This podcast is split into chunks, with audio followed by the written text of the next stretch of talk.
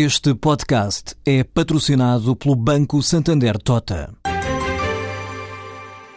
Sabia que a França é o país que mais vinho importa de Portugal?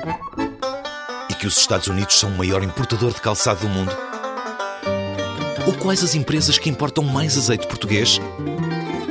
No portal Santander Trade, encontra todas as respostas para internacionalizar a sua empresa, desde mercados a procedimentos, redes de contactos e ferramentas para dinamizar a sua atividade exportadora. Descubra mais em santandertrade.com. Santander Tota, um banco para as suas ideias. O recente relatório sobre a natalidade em Portugal não constitui uma novidade propriamente com os dados que são conhecidos e que o Instituto Nacional de Estatística vem divulgando. Isto é, a natalidade estava já em déficit há muito tempo, mas nos últimos três anos caiu a pique para uma taxa de 1,21, quando é sabido que é preciso que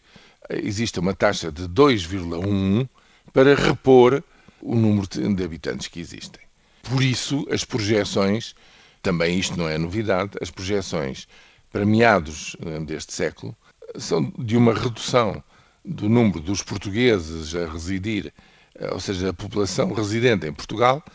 dos 10,4 milhões atuais para 8,6 no cenário central, mas se continuar, digamos, esta queda abrupta no número de nascimentos, pode ir no cenário pior eh, previsível para 6 milhões e meio. Bom, o que é verdadeiramente uma coisa insustentável de todos os pontos de vista económico, social, Estado social, nada vai ser como antes se não se travar esta tendência, o que constitui em si mesmo a máxima das prioridades. Bom, o relatório é muito interessante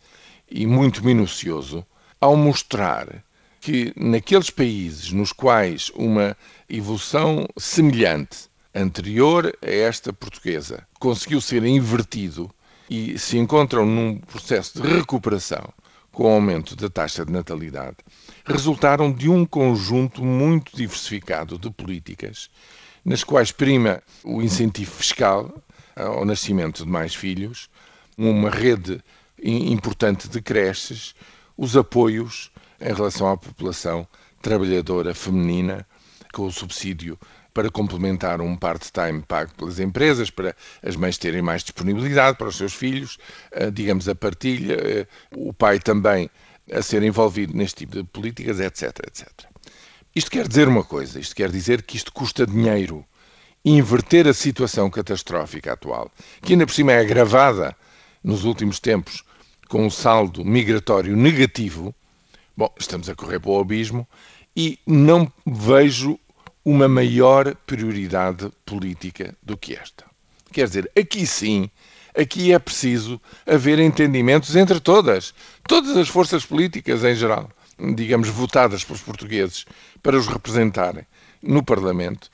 têm de tomar muito a sério esta situação e fazer com que se consiga inverter a situação. Inverter a situação é convencer jovens casais de que vale a pena terem mais filhos, isto é, de que tudo aquilo que se decida neste campo em favor dessa matéria não é uma, um fogacho de curto prazo, mas tem uma consistência de décadas, visto que isto começa a produzir efeito, efetivamente, daqui a uns 20 anos e não antes disto. Do ponto de vista do efeito acumulado, esta inversão precisa de várias legislaturas para obter resultados palpáveis e absolutamente inadiáveis nesta matéria.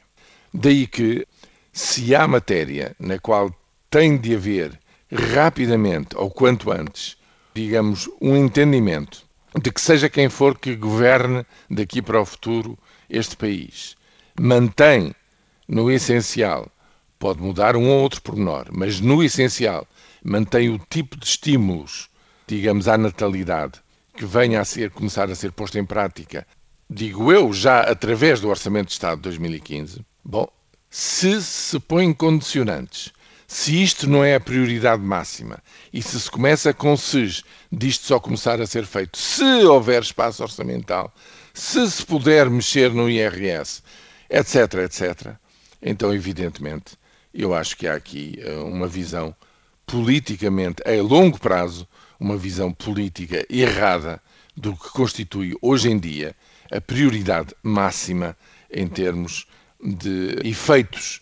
eh, na população da política orçamental em Portugal.